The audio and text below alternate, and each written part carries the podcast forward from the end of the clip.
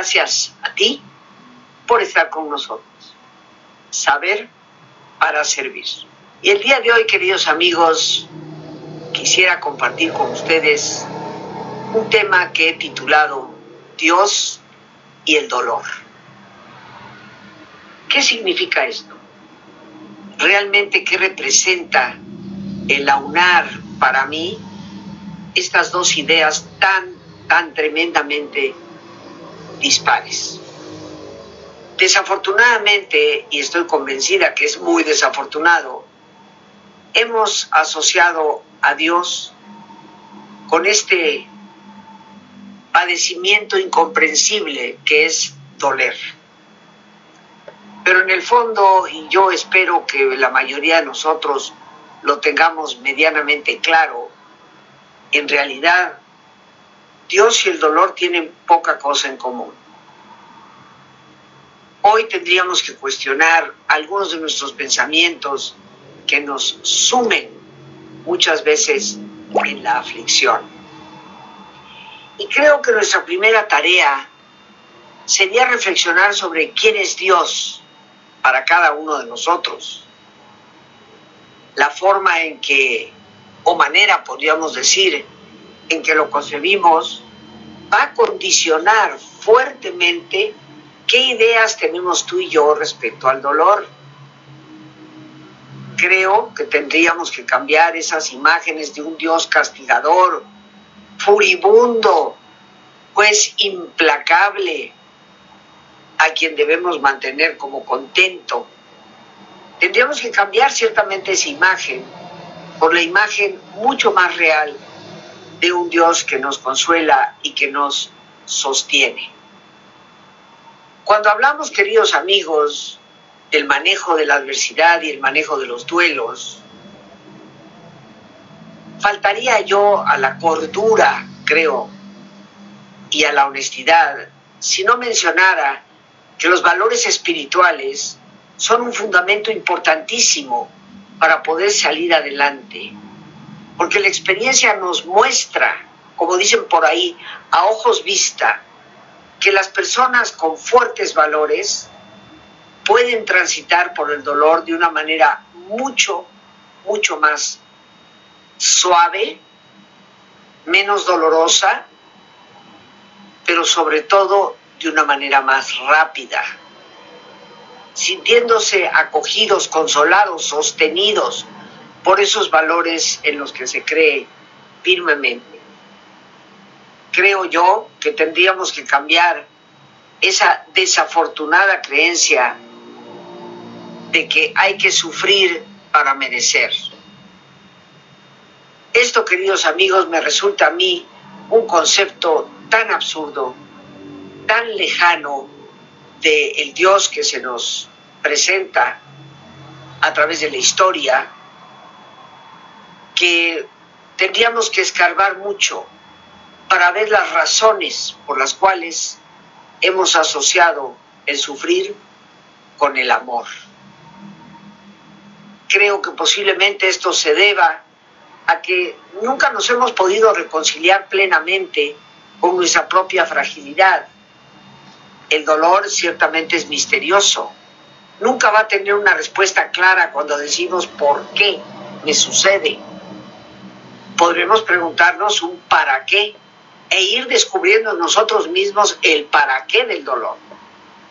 Pero responder a la pregunta por qué no existe. Y ante no encontrar una respuesta a esa tan común y frecuente pregunta, preferimos achacarlo a lo trascendente. Preferimos explicarlo desde una voluntad divina, podríamos decir. Pero esa creencia tan absurda habría ciertamente que descartarla. Esa idea de que hay que sufrir para merecer, de que Dios te prueba a través del dolor, no está fundada, o más bien dicho, fundamentada, ni en la palabra de Dios, ni en la experiencia de quienes han vivido el acontecer de la presencia de Dios en su vida, como son los grandes místicos. Como ustedes saben, yo hice estudios de posgrado sobre mística y ciencias humanas. Los hice y los terminé. Tengo una maestría en esa área del conocimiento. Estudié a los grandes místicos del cristianismo, del judaísmo, del islam y del lejano oriente. Y todos concuerdan con una visión y una experiencia de Dios que sostiene, que apoya, que abraza, que representa amor, ternura y fortaleza. Pero más allá de los místicos, si nos referimos propiamente a, lo que es la palabra de Dios para muchos, la Biblia que ha representado para millones de seres humanos a lo largo de la historia, un mensaje de quién es Dios, pues nos daremos cuenta que el Antiguo Testamento nos habla de un Dios, primero que todo, que es creador, y creador con abundancia, creador con satisfacción, porque ciertamente el libro de Génesis nos habla de que Dios fue creando día con día, etapa por etapa, podríamos decir, y cuando finalmente terminó su creación, vio que era bueno y descansó. Se sintió totalmente complacido por cómo se había desarrollado la creación misma. Entonces vemos a un Dios que es creador, vemos a un Dios que es aliado, hace alianzas con los seres humanos, se alía para nuestro bienestar, desde esa antigua alianza con Abraham, allá en los desiertos de, de Judea, esa alianza que hace con él desde su salida de Ur, que era la ciudad natal de Abraham, donde se establece el que ustedes serán míos y yo seré de ustedes. Una alianza inquebrantable. Pero también experimentamos a Dios desde el Antiguo Testamento como un gran liberador. Libera a su pueblo entero de Egipto para llevarlo a una tierra prometida. Nos encontramos con un Dios que quita, erradica el sufrimiento de las personas para darles una tierra de leche y miel. Y como en todo, la Biblia nunca la podemos leer, no la debemos leer de manera textual. Cada una de sus frases, de sus palabras, representan imágenes, tal vez alegorías inclusive, que nos hablan de verdades profundamente humanas y de la verdad que existe entre esa relación del Dios que nos ha creado y nosotros mismos. Pero ahí se nos dibuja también un Dios que se comunica y encontramos un Dios que está en constante relación con sus criaturas. Un Dios que no solamente se comunicaba allá y entonces, se sigue comunicando con nosotros aquí, ahora, a través de los signos de los tiempos, a través de nuestro propio corazón, a través de esa intuición interna que nos guía y nos ayuda.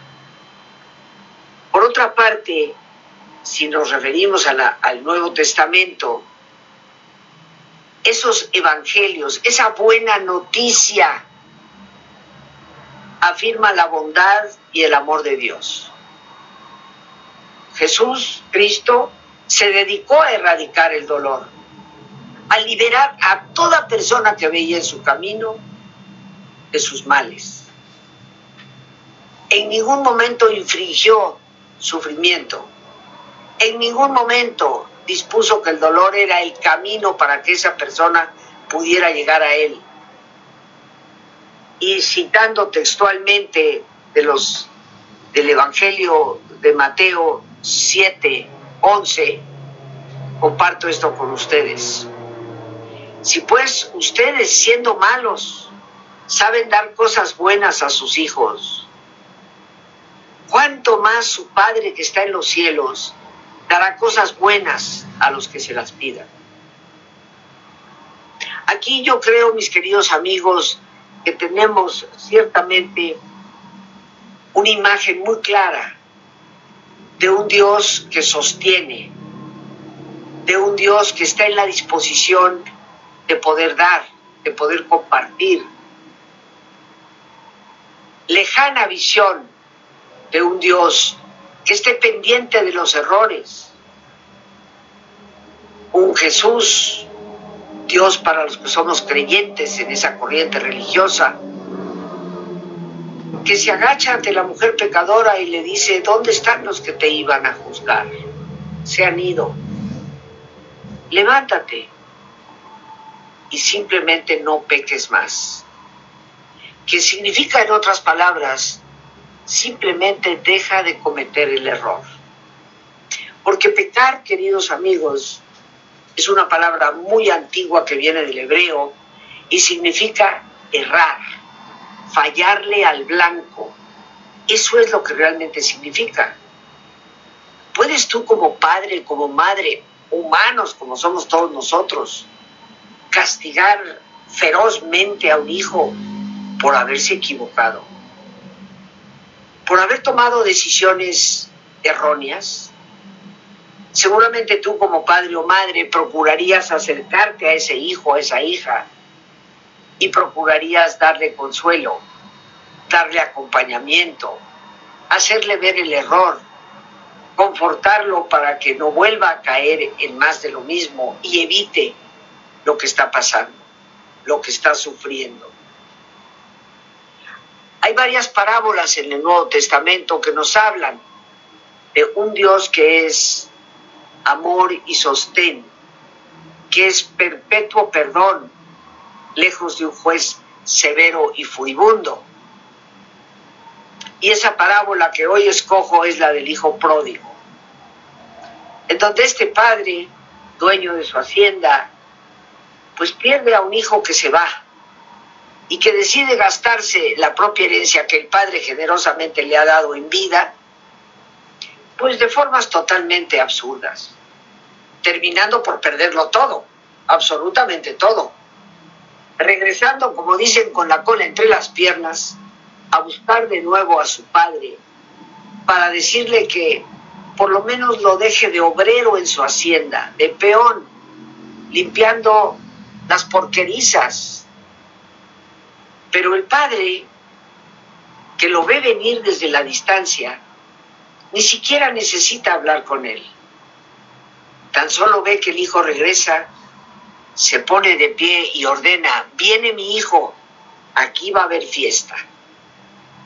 Y cuando finalmente se abrazan, el hijo tratando de dar toda clase de explicaciones, el padre lo que hace es quitarse su propio manto y dárselo.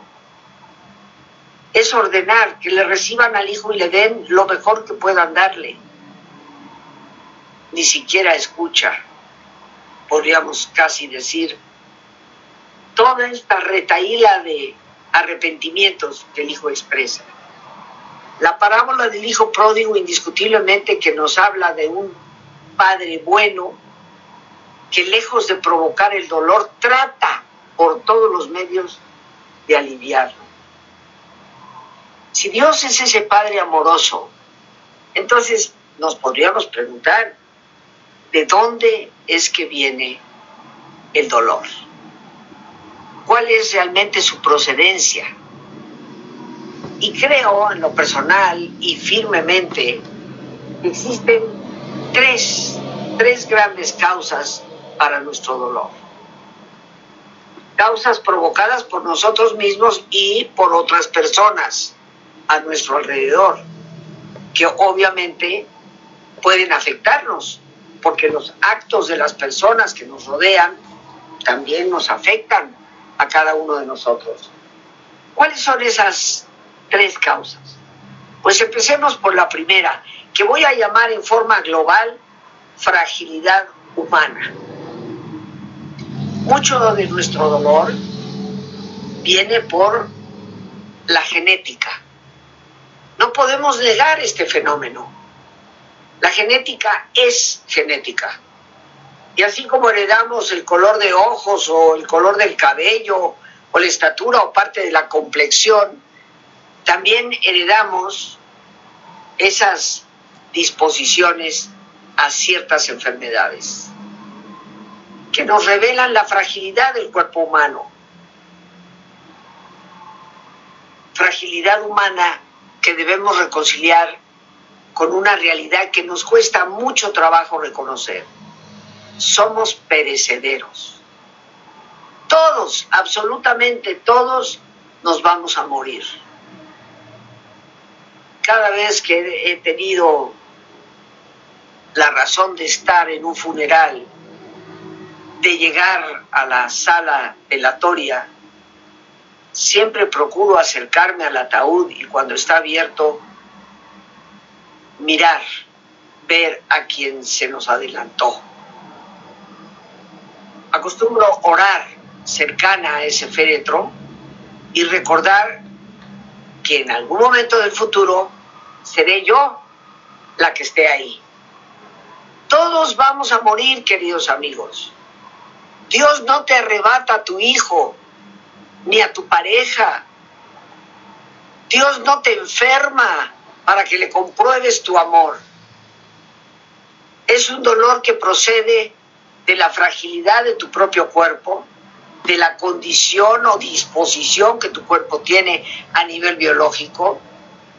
Y los seres queridos mueren porque todos vamos a morir. Y sé que algunos dirán, pero es que una criatura de tres años no es justo. Es que para las personas que seamos creyentes, esa persona vino y se fue cuando tenía que irse. Esa persona cumplió la razón de estar aquí. Claro, nos duele y se vale que nos duela. Pero lo que tenemos que desdibujar por completo es esa absurda idea de que Dios nos arrebata a los seres queridos, Dios nos manda las enfermedades.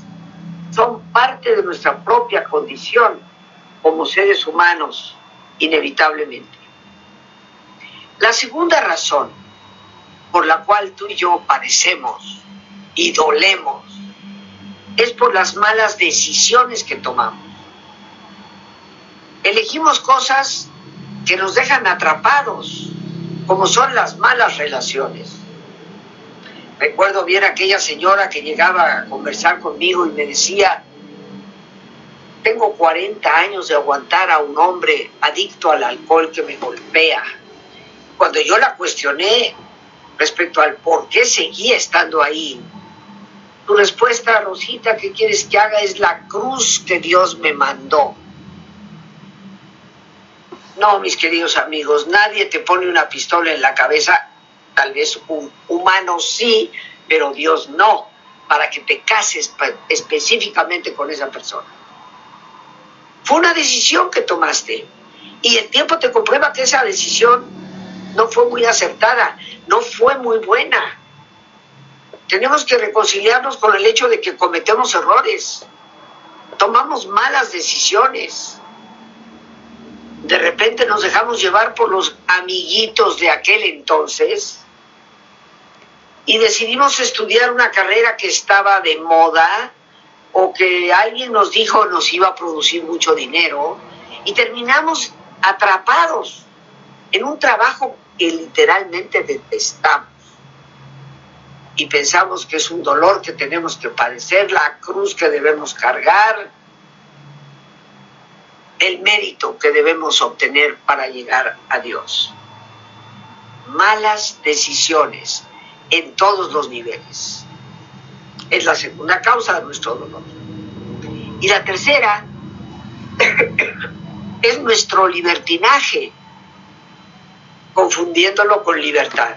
Al fin y al cabo, yo hago lo que yo quiero. Sí, pero a veces hacer lo que quieres te sale muy caro. A veces hay que elegir hacer lo que se debe hacer. La mayoría de nosotros elegimos más por impulso de placer que con inteligencia. Y cuando nos damos cuenta, como sucede desafortunadamente en los adictos, terminamos con adicciones que devastan la vida, que nos causan dolor a nosotros y a los demás. Dios no te mandó nada por el estilo. Tú elegiste un camino diciendo, yo soy libre, hago lo que quiero. El hijo que quedó tal vez en una silla de ruedas por un accidente desafortunado, de un hombre que conducía borracho a alta velocidad y se estampó contra un poste llevándose con él a tu hijo que ahí estaba, pero sin matarlo, dejándolo en una silla de ruedas para siempre. Pues ese hombre se sintió en la libertad de poder manejar un auto estando totalmente borracho. Esa libertad que no sabemos compaginar con la responsabilidad. Y toda moneda tiene dos caras. Entonces mucho de nuestro dolor y sufrimiento viene por ese triste libertinaje en el que hemos caído. Pero ¿qué les parece, queridos amigos, si nos vamos a nuestro ejercicio de relajación con un bello pensamiento para reflexionar? Así que les voy a pedir que se pongan cómodos y si te es posible hacer el alto completo, el alto total, que mejor que tus ojos y en una posición cómoda, con tus ojos cerrados.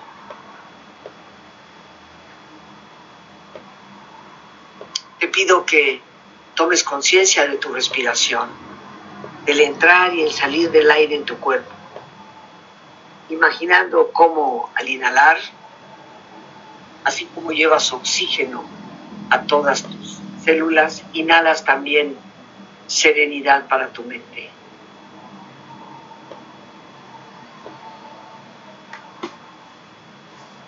Al exhalar, así como tu cuerpo se libera de toxinas, imagina cómo en ese aire que sale te liberas de todas las presiones y todas las tensiones. Respira profundamente y relaja tu cuero cabelludo. todos los músculos que cubren tu cabeza.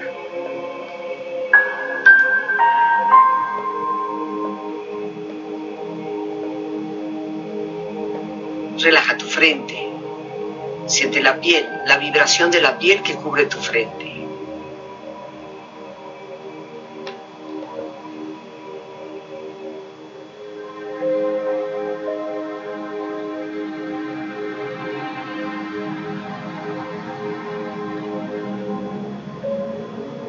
Relaja tus párpados, los tejidos que rodean tus ojos.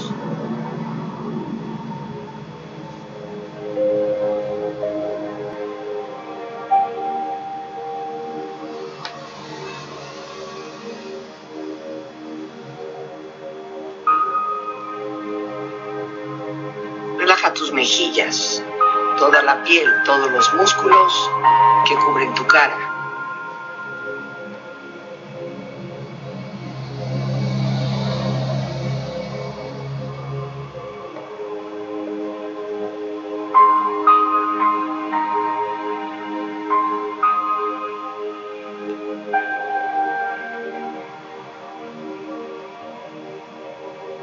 Relaja tu cuello y tu garganta. Siente su flexibilidad, equilibrio, balance.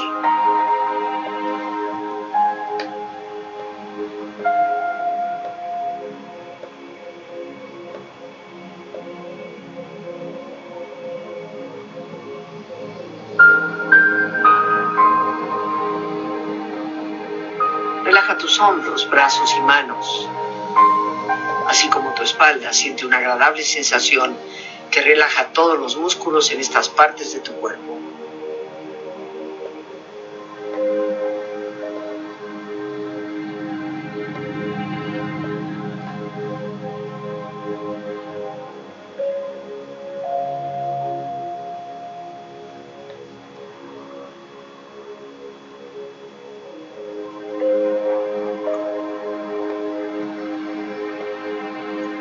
Relaja tu pecho exterior e interiormente, relajando todos los músculos, imaginando a todos tus órganos internos funcionar rítmica y saludablemente.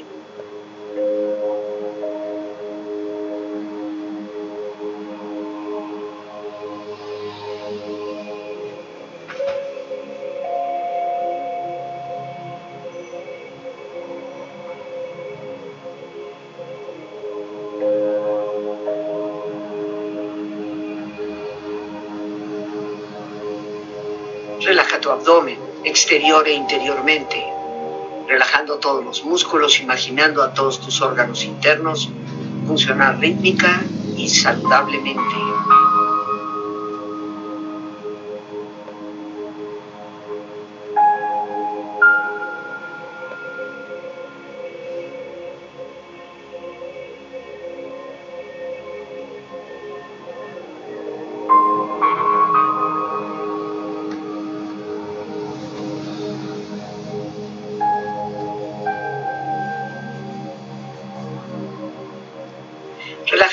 Tus rodillas, siente la piel, la vibración de la piel que cubre estas partes de tu cuerpo.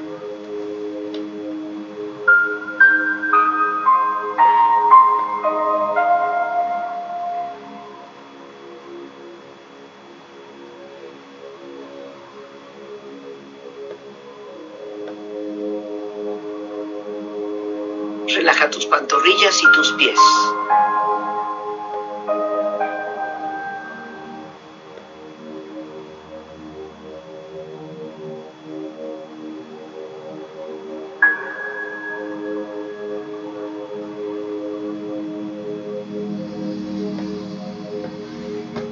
Con tu cuerpo profundamente relajado, proyecta en tu mente la imagen de un lugar ideal para el descanso. Imagina los colores, los sonidos, los aromas. Es una escena de belleza y paz. Siente estar ahí.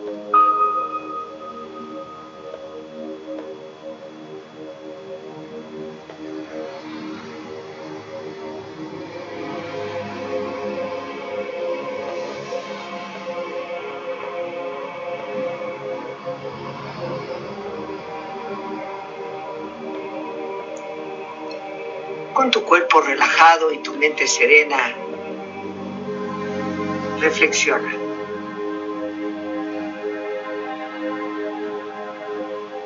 Nunca defenderé el dolor. Y es obligación de toda persona que se considera humana cooperar en su destrucción. Pero afirmo que los que tienen dolor poseen la potencia de saber crear y que desde el dolor se consiguen fuerzas para desarrollar la vida.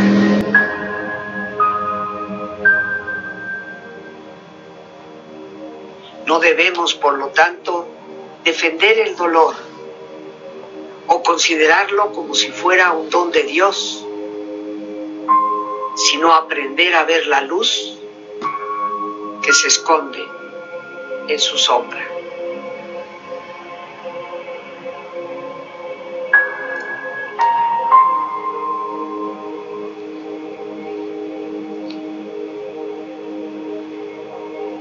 Respira profundamente. Relájate bien.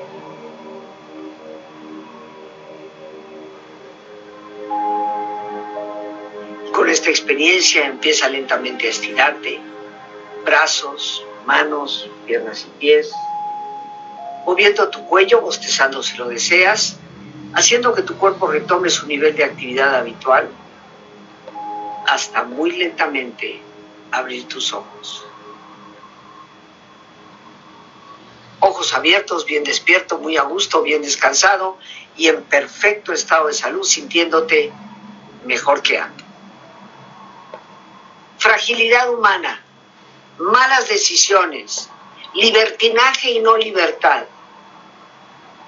Creo yo ahí encontramos las tres fundamentales razones por las cuales el dolor existe.